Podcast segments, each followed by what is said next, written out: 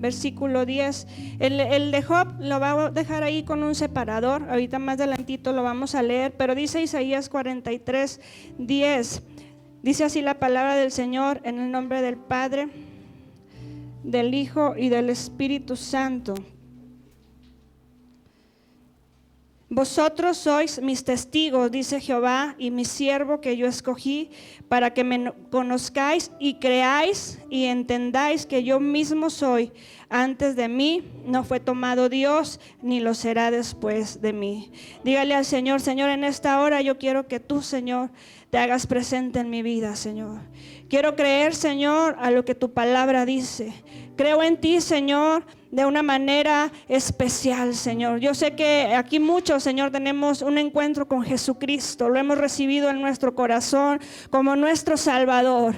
Pero hay aquellos, Señor, que quizá en medio de la prueba, de la lucha, de las circunstancias, de las adversidades, se ha preguntado si en verdad, Señor, has estado atento a su oración, Señor. Así que en esta hora, Espíritu Santo, te pedimos que nos ayudes, Señor, aumenta nuestra fe y habla a nuestro corazón, que sea tu Espíritu Santo, Dios, ministrándonos, hablando, Señor, a nuestros oídos. Quita toda distracción, Señor, y que seas tú, Señor, en este lugar glorificado, mi Dios, en el nombre de Jesús. Amén. Y así puede, hermano, tomar su lugar. Y yo le decía en este canto, se lo quise poner así con la letra, porque decía, a veces me siento desmayar, a veces eh, siento, empieza por ahí mis sueños difíciles de alcanzar, lo que alguna vez Dios nos ha prometido parece que no se acerca, que no hay eh, respuesta a nuestra oración. Bueno, pues en esta tarde el Señor quiere que le creamos a Él, a su palabra, porque Él es un Dios verdadero, es un Dios que no miente, es un Dios de promesas y Él es único, Él es el principio y Él es el fin. No seamos, hermanos, indiferentes a la presencia de Dios. No seamos indiferentes a lo que Dios quiere hacer en, nosotros y con nosotros. Muchas veces vemos que Dios está obrando, pero no queremos ser parte de nos quedamos como espectadores, mientras que otros están glorificando a Dios, mientras que otros se oran por los enfermos, a veces nos quedamos ahí atrás. Como decía el hermano Luis, queremos pedirle permiso a Dios a ver si puedo involucrarme. Hermano, debemos estar listos y preparados, decía el hermano. Oremos, ayunemos. Hoy nuestro servicio de dominical se trató de la oración. Y qué importante es orar, no cuando viene la tempestad, no cuando vienen y, vengan los momentos difíciles, como en la pandemia que se nos cerraron los templos y queríamos orar, teníamos ganas de venir a la iglesia. Hermano, tenemos que orar en todo tiempo, estar preparados y atentos a lo que Dios quiere hacer con nosotros. Que no seamos espectadores de cómo Dios usa a otros, de cómo Dios le habla a otros. Seamos parte de, seamos eh, sensibles a la presencia de Dios, a quien Él es y en cómo podemos servirle al Señor. Si usted está atento a lo que Dios habla y dice, hermano, usted estará preparado para servir al Señor. Sigo viendo que el Señor hace que el Señor sigue haciendo milagros, que los altares, hermanos, se, eh, se, ponen especiales cuando usted y yo nos disponemos a adorar a aquel que reina, aquel que vive, aquel que merece toda la gloria y la honra. La oración, hermano, tiene poder. Y hablando de creer, la oración tiene poder. Tenemos que creer a quien le pedimos. Tenemos que creer a quien oramos y a quien servimos siga creyendo en el Señor y sígase involucrando en la oración. Estamos muy contentos porque el servicio de oración de los viernes, hermano, ha crecido. Y esperamos que un día un viernes de oración esté como aquí, que no sea un, se convoque a un evento especial, sino que usted le diga ayuno y oración y usted se venga porque Dios se está moviendo en su casa manantial de vida. Porque Dios está contestando oraciones, porque Dios está haciendo milagros, porque Dios está libertando, porque Dios está trayendo un avivamiento. Hermano, no se quede de espectador y venga a lo que Dios tiene preparado para usted en esta iglesia. Amén. Hablando de creer, ¿cuántos aquí creen en Dios? ¿O cuántos le creen a Dios? Amén. Estos son dos cosas totalmente diferentes, creer en Dios y creerle. Muchas veces decimos, yo creo en Dios, pero no le creemos a lo que Dios puede hacer. Y no me malentienda, pero muchas veces nuestros pensamientos o nuestra eh, eh, tanto orar y tanto llevar en oración alguna petición y no ver resultados, a veces en nuestra mente parece que dudamos de lo que Dios puede hacer.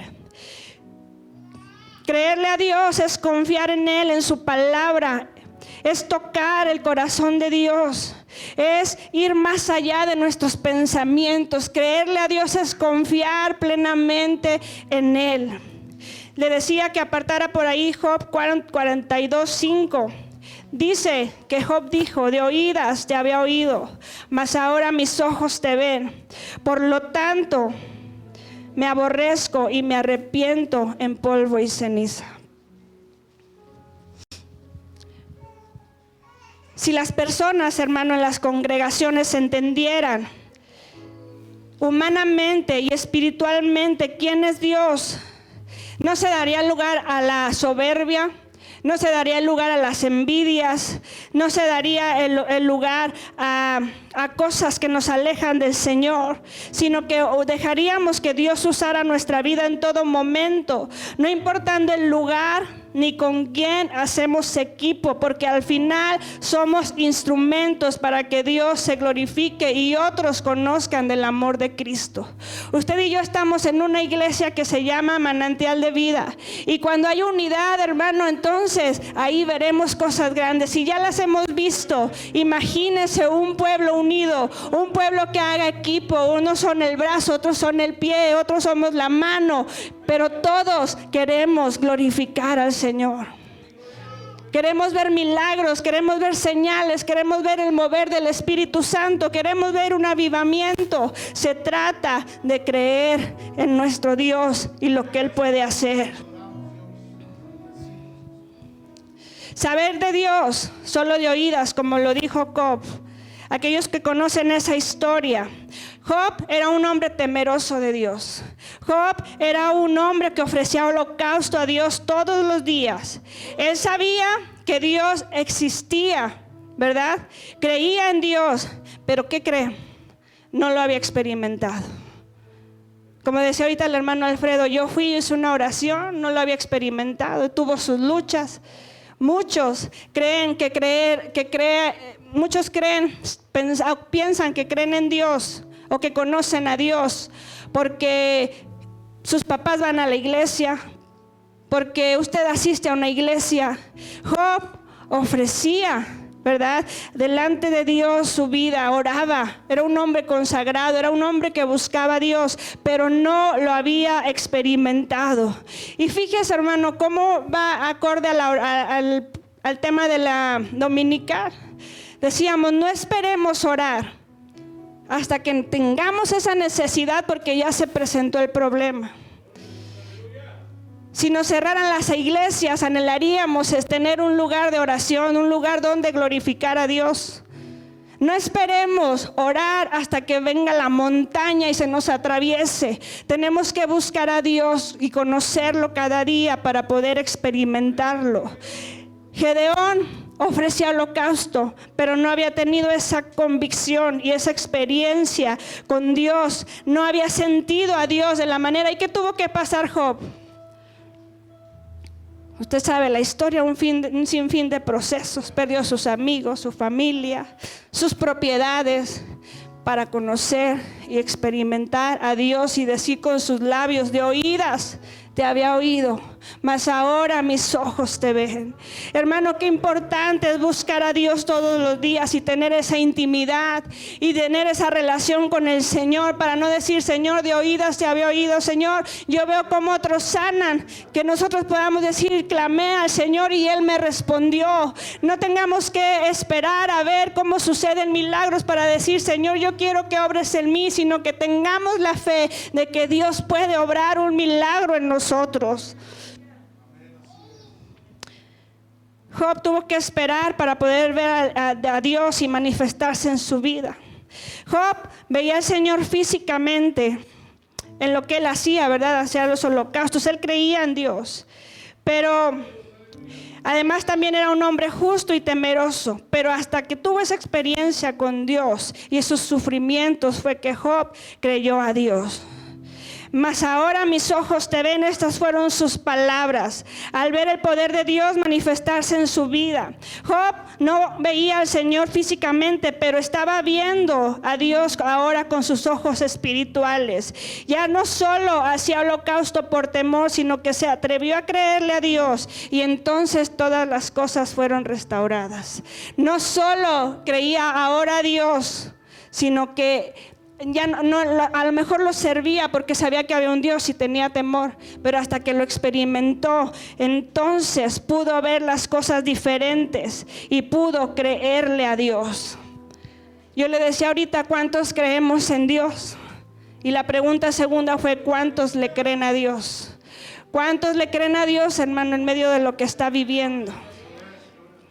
¿Cuántos se atreven a creerle a Dios aunque el Señor parece no contestar, parece guardar silencio? Siga creyendo en el Señor porque Dios sigue obrando, Dios sigue sanando, Dios sigue restaurando, Dios sigue libertando, Dios sigue dando de su gracia sobre nosotros cada mañana. Dios está haciendo milagros, Dios está haciendo, eh, Dios está haciendo, derramando de su bendición, no solo aquí, en su iglesia en general, porque el mover de Dios está, hermano.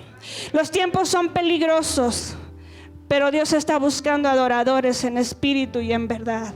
Aquellos que cuando Él diga, voy por mi iglesia, usted esté listo, esté preparado. No espere, hermano, a que venga la tormenta. No espere a que venga el mundo y quiera comernos. Eh, eh, eh, o quiera todo aquello que se está enseñando, contrario a la palabra de Dios. No espere, hermano, que allá afuera se ponga terrible tenemos que estar preparados y buscando al Señor.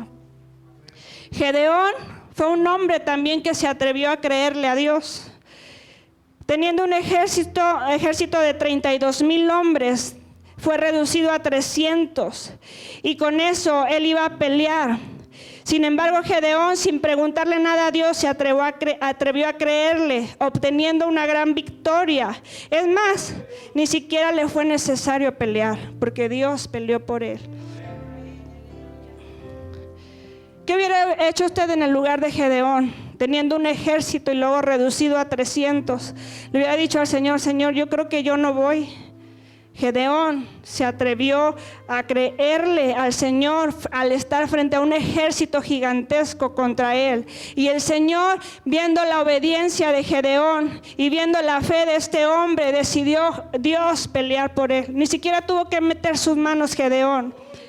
Cuando nosotros le creemos a Dios, Él es el que pelea por nosotros. Él es el que hace las cosas por nosotros. Cuando nosotros le decimos, Señor, aquí estoy, no veo resultados, me he sentido solo, me he sentido eh, sin fuerzas, entonces levante su mirada al cielo y dígale, Señor, yo creo que tú eres el que está enfrente de mí. Yo creo, Señor, el que tú vas a hacer las cosas. Creo, Señor, aunque no pueda verte, pero tenemos a un Dios que podemos sentir. No lo podemos ver, hermano, pero qué hermoso es sentir a nuestro Dios en nuestra vida. Qué hermoso es sentir a Dios en medio de la alabanza. Yo ahorita veía a los muchachos y he visto en ellos un crecimiento no solo musical, sino los veo con sus ojos cerrados o veo atentos también a las señales, pero adorando a Dios en los momentos que ellos pueden cerrar sus ojos. Quizá no pueden levantar sus manos, pero yo veo cuando, eh, aunque están en el cubrebocas, se ve cuando están cantando o están haciendo algún gesto que están recibiendo la administración. ¿Sabe cuán es importante ellos, como lo es usted, como es el predicador, como es el ujier? Todos hacemos que la presencia del Señor se sienta en este lugar. Creemos en un Dios que aunque no lo vemos, lo podemos sentir. Sea cual sea el problema en su vida, hermano, por muy grande que sea el problema, lo único que tenemos que hacer es creer a Dios y comenzar a actuar conforme a lo que Él nos dice que hagamos. Para creerle a Dios es necesaria la acción. No basta solamente con creer que hay un Dios. No basta solamente con creer que Dios lo puede hacer. Necesitamos ir a la acción. ¿Qué quiero decir con ir a la acción? Si usted le cree a Dios, pero está esperando que Dios haga algo sobrenatural para que le conteste y solo está ahí esperando sin hacer nada, es decir, sin accionar, eso no es suficiente, porque necesitamos que Dios vea el interés en nosotros. Señor, salva a mi familia, pero usted dobla rodilla por su familia, hermano.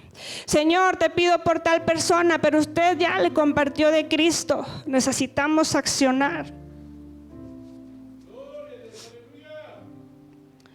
Sabe que hay una ilustración de un hombre que en medio de sus dificultades, en medio de sus procesos, de ver oraciones no contestadas, era un hombre cristiano, asistía a la iglesia, pero se fue llenando de todo aquello que pues parecía que Dios no estaba atendiendo su necesidad.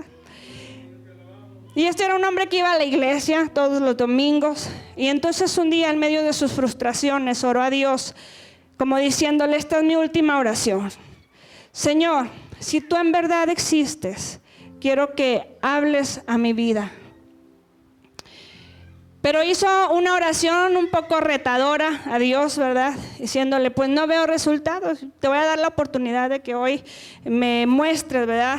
Este, me toques, que esta, este día tú me toques. Se fue al culto, se fue al servicio y él esperaba que en medio de la alabanza el Señor le hablara. Terminó la alabanza y ¿qué cree? No pasó nada, ¿verdad? Dios se mueve en la alabanza, pero el Señor, el, hombre no estaba recibiendo, ¿verdad? Y luego terminó la predicación y tampoco Dios no le habló como él esperaba que Dios tenía que hablarle. Este hombre ya iba muy decepcionado a la salida y el predicador de ese día sintió que Dios le dijo, quítate el zapato y lánzalo. Señor, ¿cómo voy a hacer eso? Quítate el zapato y lánzalo. Y cuando él obedeció, ¿verdad? Es una ilustración, hermano. No voy a pensar que aquí aventamos zapatos, ¿eh? Es una ilustración. Este, este pastor, este hombre, el predicador, se quita el, el zapato, lo avienta. ¿A quién cree que le cayó? Le cayó en la espalda. Aquel hombre que esperaba que Dios le hablara. Se fue para atrás y el pastor asustado dijo, me va a golpear. Y, y cuál fue su sorpresa para el pastor y todos los que estaban ahí, que el hombre se levantó gozoso, contento y le dijo, gracias pastor, porque esto era lo que yo estaba esperando, que Dios me hablara y tocara mi vida en esta, en esta tarde. Y el Señor ha contestado a mi oración. Hermano, no esperemos a que nos llegue eh, el enojo de Dios, bueno, no enojo, pero no sé cómo expresarlo, hasta que Dios nos diga, hey, te estoy hablando. Dios se mueve. Dios habla a través de la Biblia, Dios habla a través de un canto, Dios habla a través de, la música, Dios habla en la predicación, Dios le habla en la enseñanza, en la oración, en la dominical, en los servicios de, de sociedades, pero a veces preferimos quedarnos en casa. A veces nuestra mente no está aquí, estamos pensando mil cosas y decimos, el servicio de hoy estuvo como que no, le faltó algo, hermano, le faltó que usted se conectara con la presencia del Señor. El Señor nos sigue hablando. Isaías 43 dice, vosotros sois mis testigos, nosotros somos los testigos del Señor. Mi siervo, a quien yo he escogido, reciba estas palabras para usted. Usted es el siervo del Señor, quien escogió Él, para que le conozca y crea en Él, y crea en mí, dice su palabra, y entendamos que Él es el yo soy y que antes de Él no fue formado otro Dios ni lo habrá, porque Él es el principio, Él es el primero y Él es el último y después de Él nadie, hermano. Nosotros servimos al gran yo soy, nosotros servimos a aquel que todo lo puede, aquel que todo lo hace, lo renueva, lo transforma. Ese es el Dios al que nosotros glorificamos en esta tarde. Así que hermano, si usted está pasando por alguna situación, Quédese quieto que el Señor es el que se presentará en batalla por usted. Eso fue lo que Moisés le dijo al pueblo de Israel. Quédense quietos que el Señor peleará por nosotros. Pero fíjese, le dijo el Señor a Moisés, ¿por qué clamas a mí cuando Moisés fue y le dijo al Señor que iba, eh, venía el faraón tras del pueblo de Israel? y frente a ellos estaba el mar y no podían cruzar. Él les dijo al pueblo, esténse tranquilos, el Señor nos va a defender. Y el Señor le dice a Moisés, ¿por qué clamas a mí? Ordénale a los israelitas que se pongan en marcha. Tú levanta tu vara, extiende tu brazo sobre el mar y divide las aguas para que ellos puedan pasar, por terreno seco. Y Moisés le dijo, quédense quietos y verán cómo Dios va a pelear por ustedes. Pero noten lo que le dijo, lo que le dijo el Señor. Levanta tu vara y dile a los israelitas que crucen. Hermano, el pueblo tenía que accionar. Tenía que creer que Dios iba a hacer algo. El faraón venía atrás de ellos y ellos tenían que seguir caminando creyendo a las palabras que Moisés había dicho. Y entonces Moisés, extendió su vara. El mar se abrió. El Señor lo partió en dos, en una columna a la derecha, otra a la izquierda. Y el pueblo pudo pasar en victoria. El Señor estaba peleando por ellos, pero el pueblo tenía que creer y tenía que accionar para que el milagro sucediera. La oración en nuestra vida es vital. ¿Sabe que el cristiano sin oración, hermano, se muere? El cristiano sin oración se muere. Y luego dice, Señor, ¿por qué me siento solo? Señor, ¿por qué siento ese desierto en mi vida? Porque hemos dejado de lado la, presencia de Dios y la llenura de su Espíritu Santo, el alimento diario. Y entonces va a venir el problema, hermano, y queremos buscar a Dios. Tenemos que creer a Dios, aun cuando todo parece oscuro, cuando todo parece sin salida, sin respuesta. Tenemos que seguir creyéndole a Dios. Él va a hacer algo, Él va a hacer algo en su vida pero tiene que creerle. No sé si alguna vez usted se ha, visto cómo hay personas que frente a una multitud se lanzan, ¿verdad? Saben que los van a, alguien los va a sostener. Pues así somos nosotros en los brazos del Señor. Señor, tú eres el que hace las cosas. Confío en que tú estás conmigo y que tú eres el que me sostienes. ¿Qué dice Hebreos 11:16? Pero sin fe es imposible agradar a Dios porque es necesario que el que se acerca a quién? A Dios crea que le hay porque Él es el galardonador de los que le buscan. Creemos en el Señor, hermano. Sí, le tengo otra noticia. Y la Biblia dice que también los demonios creen. Dice pero sin fe es imposible, ¿verdad? Y luego dice en Santiago 2.19, creer que Dios existe es solo el comienzo. En la Biblia también encontramos que aún los demonios creen. Tú crees en que Dios es uno y bien haces. También los demonios creen y tiemblan. Yo no sé si usted está entendiendo ese versículo. Los demonios creen y tiemblan. ¿Ante quién tiemblan? Al Dios que nosotros servimos y adoramos. Usted no está solo, hermano. Usted no está peleando solo en su batalla. Usted no ha estado solo. Usted se ha dejado intimidar por la voz del enemigo. Pero Dios es un Dios grande. Él es un Dios fuerte. Y Él es un Dios que nos sostiene y pelea por nosotros. Así que en esta tarde yo le quiero decir que Dios no se conformará con un simple conocimiento de su existencia, como lo hacía Job. Dios no se va a conformar con un simple que nosotros conozcamos y sepamos quién es Dios.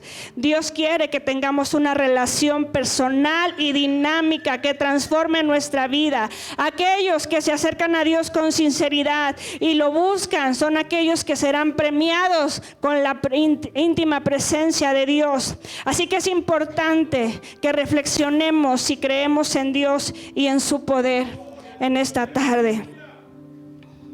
Mateo 14, 22 dice, podemos ver a un Pedro que le creyó a Jesús y enseguida fue impactado positivamente. Pedro caminó sobre el agua, ¿lo recuerda? Y no lo hizo por jactancia, sino porque creía y quería estar cerca de Jesús. Y eso fue lo que lo sostuvo maravillosamente. Pedro fue un hombre transformado que creía a las palabras de Jesús y cuando lo vio en el mar y caminó, lo hizo porque sabía quién era Jesús. había caminado con él y sabía lo que Dios estaba haciendo. Y mire, nosotros pasamos situaciones no, lejos de lo que pasaron los hombres de la Biblia. Aquellos hombres de la fe que menciona Hebreos en el capítulo 11, menciona muchos hombres. ¿Usted recuerda a Juan el Bautista? Bueno, Juan el Bautista también fue un hombre, un famoso predicador en el desierto, que dijo, miren el Cordero de Dios que quita el pecado del mundo. Pero cuando se encontró en la cárcel, cuestionó si Jesús era realmente el Mesías. Juan envió a sus discípulos a preguntarle a Jesús si era el indicado y Jesús le respondió con evidencia para que Juan pudiera retener su profesión y su fe. Se encontraba en una cárcel y sabía quién era Dios, pero tuvo un momento de duda. Y luego vemos a Simón Pedro, que fue el que le mencionó también, Pedro lo negó a Jesús, pero sin embargo la fe de Pedro lo trajo de regreso a Jesús y no solo se reconcilió, sino que Jesús le pidió que alimentara sus ovejas. Vemos el caso de Elías, aquel hombre de fe, aquel hombre que Dios usaba y de repente va y también tiene eh, esa situación en su humanidad. Y el Señor tuvo compasión de él, lo alimentó eh, a través de una viuda. Vemos a Tomás el discípulo, a que no por estar cerca de Jesús, fíjese lo que sucedió. Cuando Jesús es crucificado y se aparece a los discípulos, a Tomás es uno de los que se conocen como el que no creyó, ¿verdad? El incrédulo que dijo, yo quiero ver sus manos. Tuvo un momento donde su fe parecía no estar. Y podemos encontrar muchas historias como la que le mencioné de Gedeón, de Moisés, de David, de Jonás. Hay muchos hombres que tuvieron esa relación con el Señor, pero también tuvieron momentos en, su humanidad, como Jonás, queriendo huir de la presencia de Dios. A veces usted en medio de su dificultad o su necesidad ha, ha querido decir, Señor, creo que me iba mejor allá afuera. Señor, como decía Isaías, ¿a dónde nos vamos a ir de la presencia de Dios? Y Jonás sabía Dios dónde estaba, por más que él se quiso esconder. Así que en esta tarde, hermano, yo quiero decirle que necesitamos aumentar nuestra fe.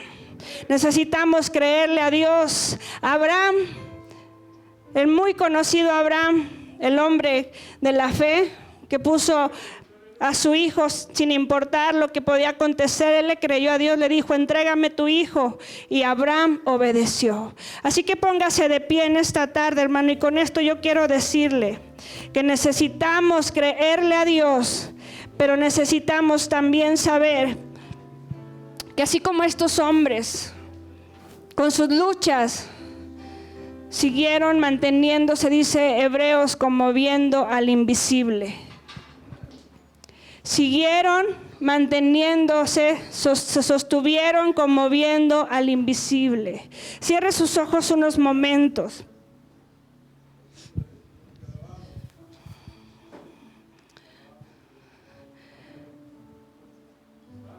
Usted se sostiene en esta tarde, hermano, como viendo al invisible.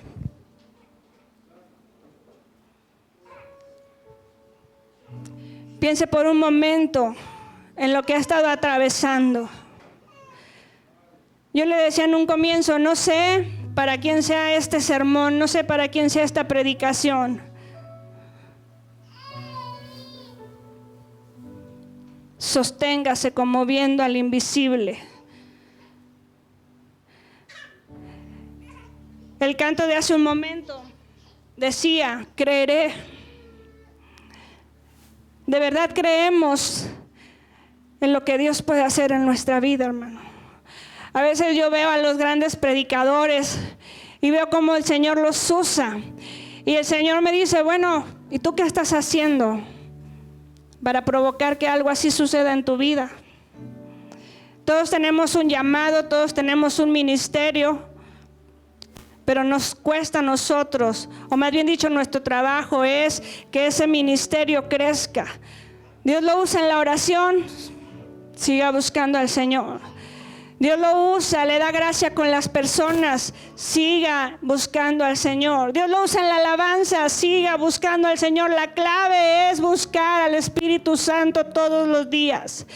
Y el resultado de lo que nosotros encontremos en la presencia de Dios, Dios va a hacer todo lo demás. Créale al Señor lo que Él va a hacer con usted en su casa, en su familia, en su ministerio, en sus sueños, lo que el Señor le prometió. Créale al Señor. En esta tarde el Señor dice, créeme, pruébame. Cree que yo puedo hacerlo, yo puedo transformarte. Y no puedas decir solamente como dijo Job, de oídas te había oído. Así que si usted quiere hacer en esta tarde un compromiso con el Señor, de buscarlo y que Él se haga cargo de su situación, venga a este altar. Si usted quiere que Dios haga algo en su casa, venga a este altar y créale a Dios. Si usted quiere decirle al Señor en esta tarde, Señor, quiero ser obediente a tu palabra. Quizá también aquí hay alguien que ha estado viviendo un, un desierto y ha querido retroceder porque parece que Dios no ha contestado. Dígale, Señor, aquí estoy. Dígale, Señor, aquí estoy. Haz conmigo, Señor, como tú quieras. Haz conmigo, Señor, como tú quieras. No es en mis fuerzas. No es en mis fuerzas, dígaselo a Él.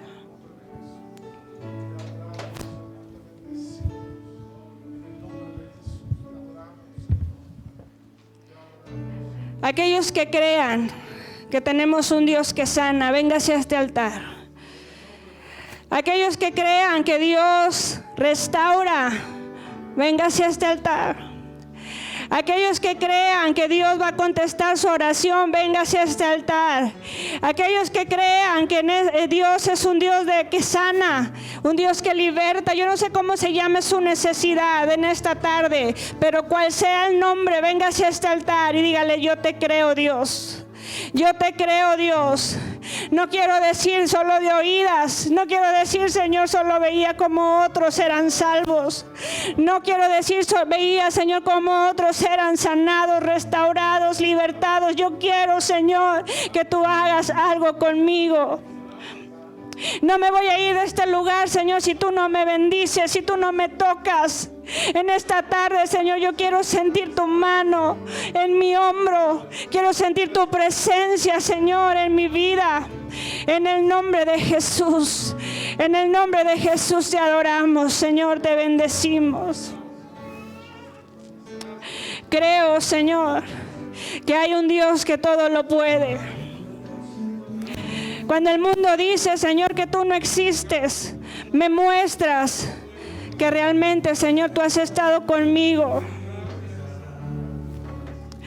Cuando mis pensamientos, Señor, me hacen querer desmayar o retroceder, ahí está tu Espíritu Santo que me abraza, me anima, me fortalece y me dice, no desmayes, porque yo soy tu Dios que, está, que estoy contigo. No desmayes, no retrocedas. Busca primeramente el reino de Dios y su justicia y todo lo demás será añadido. Crea en un Dios que existe. Que Jesús fue crucificado hace más de dos mil años pero Él vive y reina. Él vive y reina y está en este lugar porque prometió que su Espíritu Santo estaría con nosotros. Clama a mí, dice su palabra, y yo te responderé. Clama a mí, clame a Él en esta tarde. Clame a Él en esta tarde dígale, Señor, tú has sido el que me ha sostenido. Tú has sido, Señor, el que me ha guardado. ¿Qué haría, Señor, si tú no estuvieras conmigo? Creo, Señor, en lo que tú puedes hacer. Nunca pierdes el control.